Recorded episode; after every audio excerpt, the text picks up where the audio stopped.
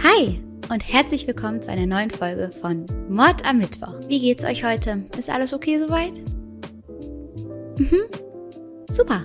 Bei mir ist auch alles gut. Heute war ein ziemlich langweiliger Tag, um ehrlich zu sein. Ein ziemlich zäher Tag. Ich weiß nicht, wir kennen wahrscheinlich alle diese Januartage, die sich anfühlen wie so ein altes Kaugummi, was man einfach immer länger zieht und irgendwie fängt der Tag dunkel an und hört dunkel auf. Aber jetzt bin ich ja hier, um euch den Tag ein kleines bisschen zu versüßen und mir selber auch, denn ich bin sehr, sehr gespannt darauf und ein bisschen aufgeregt, den heutigen Fall vorzutragen, denn es ist ein Fall, den sich viele von euch gewünscht haben und der sehr, sehr bekannt ist. Und zwar rede ich heute über die Menendez-Brüder. Es sind die 80er Jahre und wir befinden uns in Beverly Hills, High Society. Und da gibt es diese eine Familie, die Familie Menendez, die den amerikanischen Traum lebt. Der Vater, José Menendez, ist damals aus Kuba nach Amerika gekommen und hat dort Kitty kennengelernt. Die war damals Schönheitskönigin und die beiden verlieben sich und sind ein gut aussehendes und bald schon wohlhabendes Pärchen.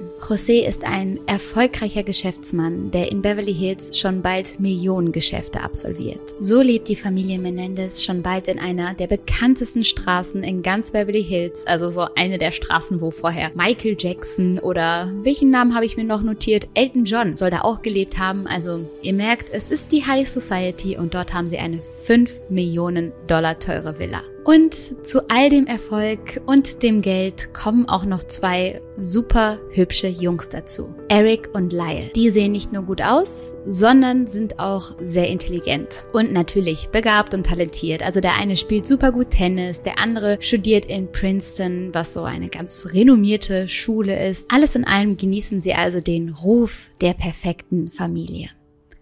Und eigentlich bei jedem, der meine Videos öfter guckt, müsste spätestens jetzt ein Alarm losgehen. Und sowas ähnliches passiert in dem Fall jetzt auch. In 1989 geht nämlich bei der Polizei ein Anruf ein. Am Telefon Lyle Menendez, der der Polizei erklärt, dass sie ihre Eltern tot aufgefunden haben. Sie seien mit mehreren Schüssen erschossen worden und er und sein Bruder seien aufgelöst und panisch und verängstigt. Die Polizei nimmt sich diesem Fall nun an und arbeitet über sieben Monate daran. Sieben Monate, in denen die Brüder Menendez ein Leben in Saus und Braus führen. Bis zum März 1990 baden sie im Glück und geben das Geld ihrer verstorbenen Eltern aus. Doch dann wird ein ominöses Tonband an die Polizei gegeben. Ein Tonband von einem Psychologen. Und bei diesem Psychologen in der Therapiestunde gestehen die Brüder den Mord an ihren Eltern. Eric Menendez, der jüngere der beiden, erzählt die ganze Geschichte. Am 11. März wird Lyle also verhaftet und wenige Tage später stellt sich Eric dann auch der Polizei. Zu diesem Zeitpunkt ist Lyle 21 und Eric 18 Jahre alt. Und die große Frage ist, wie kommen zwei Jungs aus dem perfekten Haushalt, aus der perfekten Familie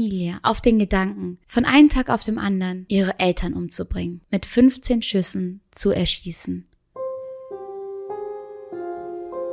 Wie gesagt, von außen betrachtet war alles tippitoppi. Erfolgreiche Eltern, gut aussehende Familie, alle miteinander, keine finanziellen Probleme, die Jungs begabt, auf gute Schulen gegangen, sportlich, wo war das Problem? Denn das, was andere von der Familie mitbekommen haben, war perfekt. Lyle zum Beispiel galt als der 44.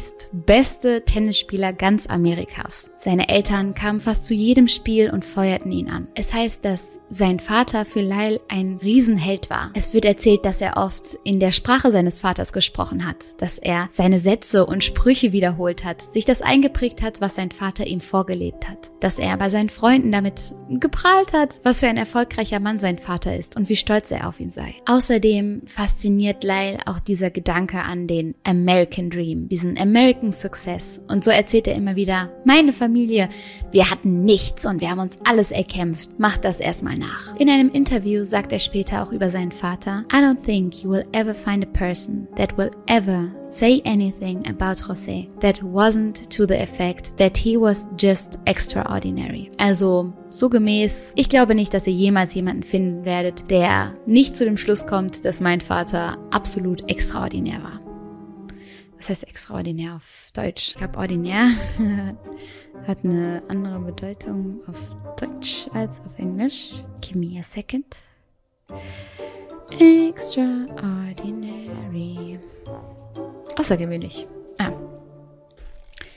Der nicht zu dem Schluss kommt, dass mein Vater absolut außergewöhnlich war besonders. Eric hingegen soll seiner Mutter viel näher gestanden haben als seinem Vater. Von Freunden und Verwandten werden José und Kitty als Eltern immer als sehr fordernd beschrieben. Es heißt, sie haben immer das Beste für ihre Söhne gewollt, aber auch das Beste erwartet. Und die Söhne haben wohl unter einem ständigen Druck gestanden, diesen Anforderungen gerecht zu werden. Ist ja klar, wenn du das Gefühl hast, ey, nur das absolut Feinste vom Feinsten ist meinen Eltern gut genug, dann denkst du, du musst das auch permanent erreichen. Die Brüder untereinander sollen schon immer ein sehr, sehr starkes Band gehabt haben. Einer der Freunde der Jungs sagt damals, der Bond appears to me to be the best brother bond I've ever seen. Also, das war die beste Bruderschaft, die ich je gesehen habe. Aber wir müssen jetzt ja noch herausfinden, wo der Haken an der Sache ist, wo das Problem lag. Und es gibt eine Reihe von Menschen, die meinen, etwas gemerkt zu haben. Einer dieser Menschen ist zum Beispiel ein Trainer von Eric. Er erzählt, Eric sei schon immer ein Junge ohne Selbstbewusstsein gewesen, ein wenig verunsichert und er hätte so gewirkt, als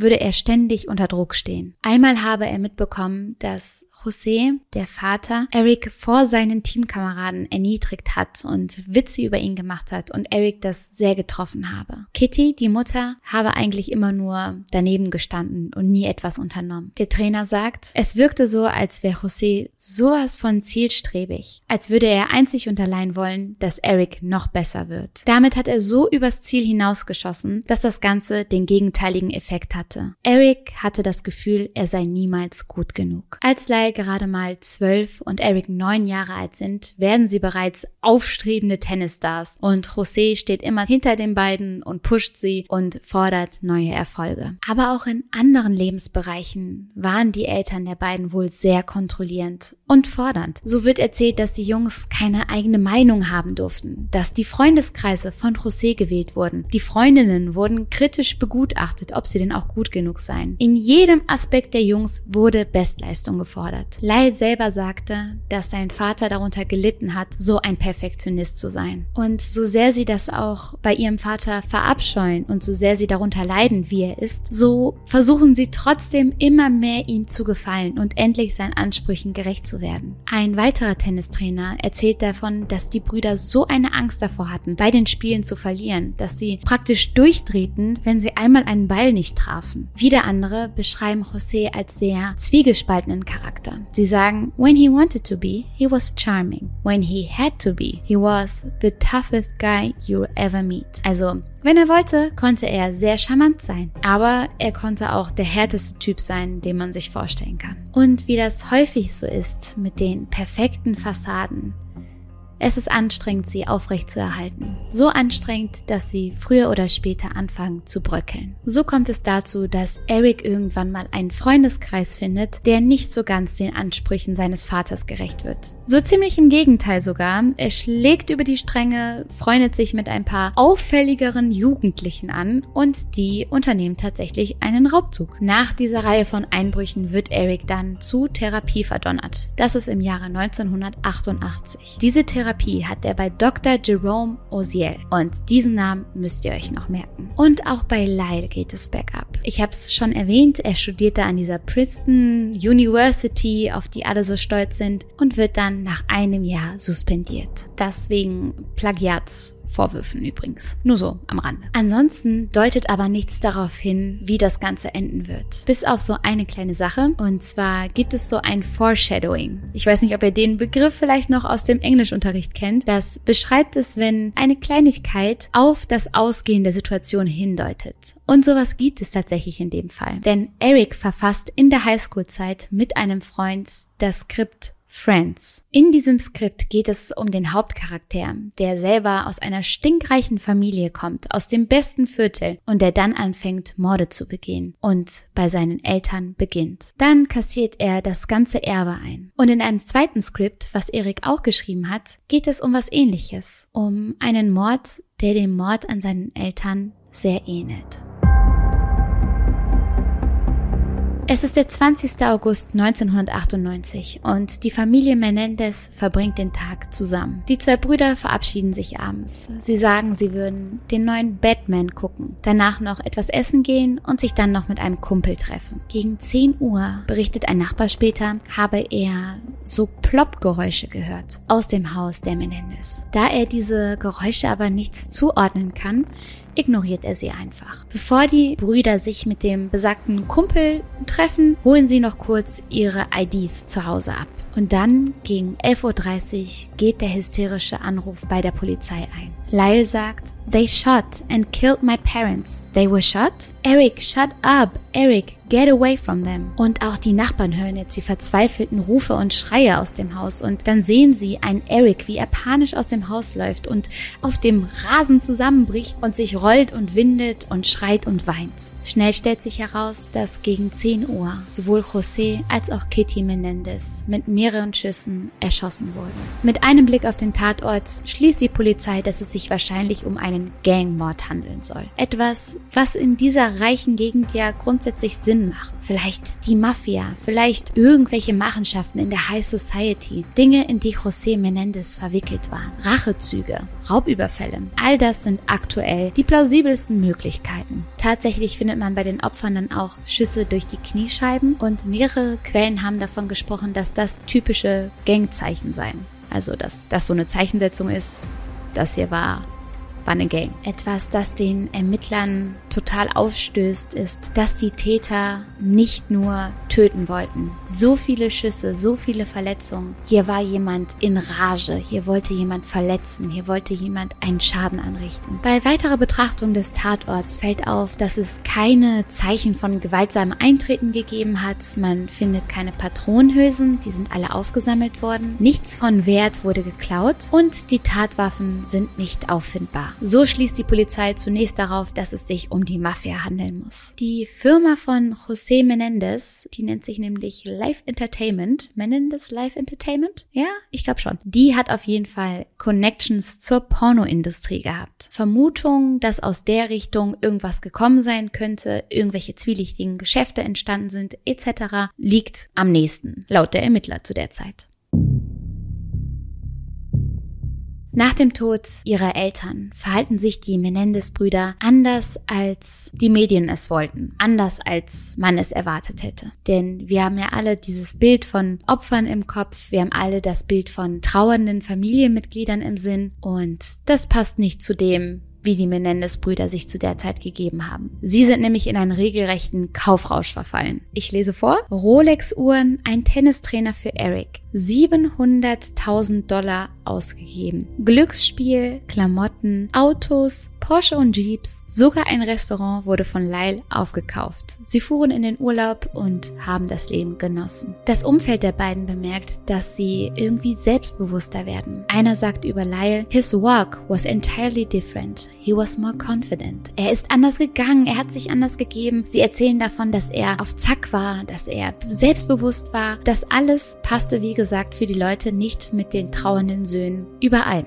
Aber irgendwann fällt Eric mit seinem Verhalten auf. Er geht immer häufiger zur Therapie. Er hat Nervenzusammenbrüche und er möchte unbedingt mit jemandem sprechen. Und so geht er zu besagtem Therapeuten Osiel, den Namen solltet ihr euch merken, in die Therapie und schüttet dort sein Herz aus. Und zwar in der ersten Therapiestunde. Da erzählt er alles, was passiert ist jedes Detail. Das ist am 31.10.1989 und diese Therapiestunde soll zum Verhängnis der Menendez-Brüder werden. Es heißt, Osiel, der öfters mit bekannten Leuten aus der Beverly Hills Szene zusammengearbeitet hat, der viele reiche und berühmte Leute bei sich in der Praxis hatte, der habe regelmäßig die Stunden aufgezeichnet, um sie abends dann seiner Freundin vorzuspielen. Und die beiden hätten sich dann über die Fälle beraten, teilweise auch über die Leute lustig gemacht, die da ihr Herz ausgeschüttet haben. Das Ganze ist natürlich nicht mit der ärztlichen Schweigepflicht vereinbar und hat dazu geführt,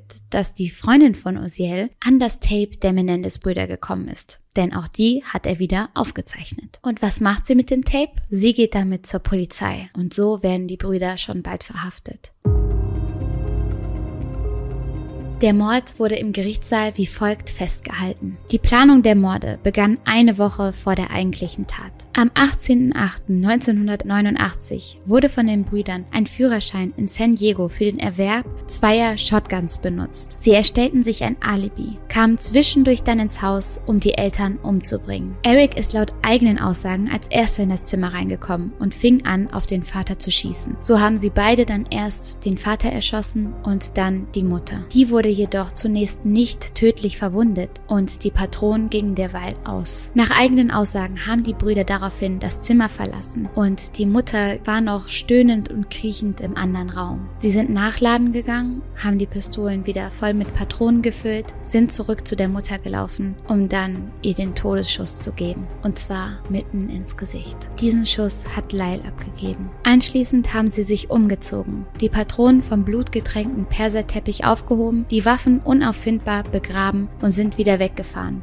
um 90 Minuten später dann den exzentrischen und aufgelösten Notruf zu starten. Wo ich an der Stelle auch sagen muss, verdammt gute Schauspieler. Uh,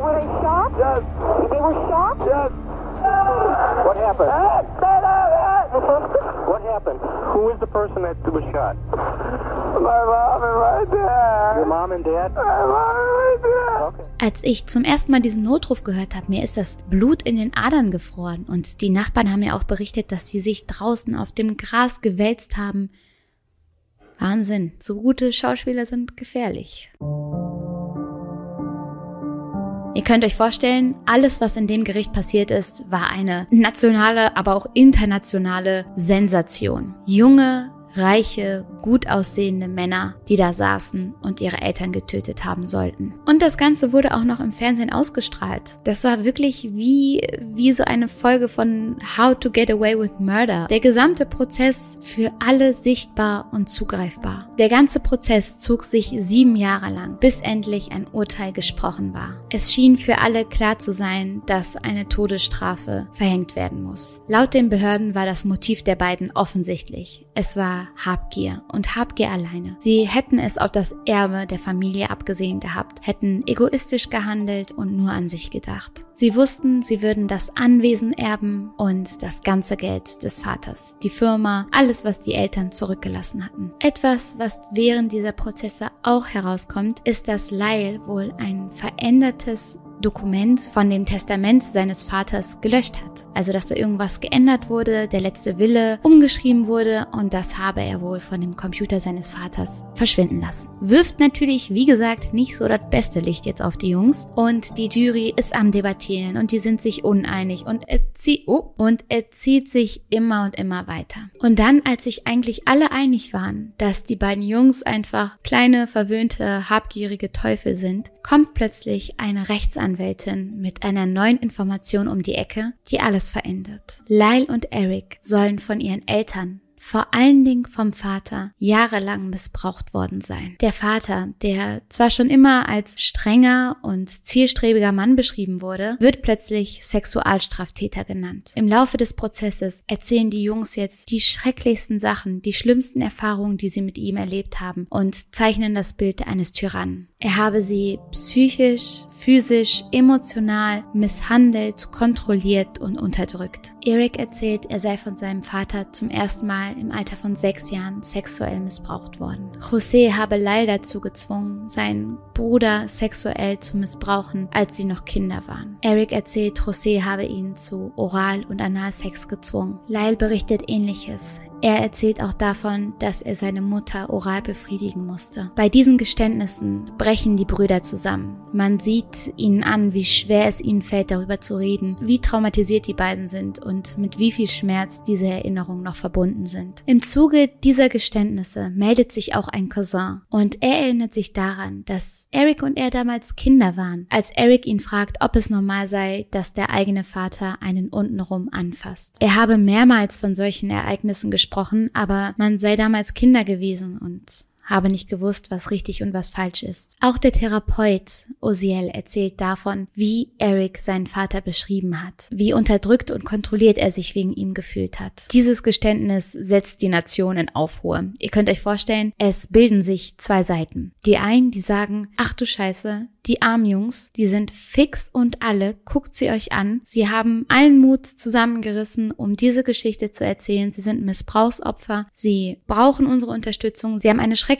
Tat begangen, aber höchstwahrscheinlich war das der letzte Ausweg, den die beiden gesehen haben. Und die anderen sagen, das sind Schauspieler. Habt ihr den 911-Call gehört? Die haben ihre Eltern umgebracht und ihrer Mutter ins Gesicht geschossen und danach am Telefon so geklungen, als hätten sie gerade den Tatort vorgefunden und von nix eine Ahnung. Das sind Lügner. Und so spaltet sich das Land. Was ist an der Stelle eure Meinung dazu? Findet ihr, dass es Rechtfertigung für Mord gibt? Denkt ihr, dass die Jungs die Wahrheit sagen? Also ganz kurz meine Meinung dazu. Ich denke, dass man Opfern, die aussprechen, immer erstmal glauben sollte. Ich glaube nicht, dass man diesen Schmerz wirklich spielen kann, den man den beiden da ansieht. Und auch, dass es Zeugen gegeben hat, wie zum Beispiel den Cousin, der das Ganze irgendwie am Rande auch mitbekommen hat. Das spricht, denke ich, für sich. Und trotzdem war die Tat natürlich grausam. Mord an den eigenen Eltern oder Mord im Generellen ist selbstverständlich selbstverständlich nicht die Lösung. Und genau diese Fragen werden sich jetzt auch in der nächsten Zeit im Prozess gestellt. Die Brüder gestehen also den Mord. Sie sagen aber, dass es so etwas wie Selbstjustiz war, dass sie Angst davor hatten,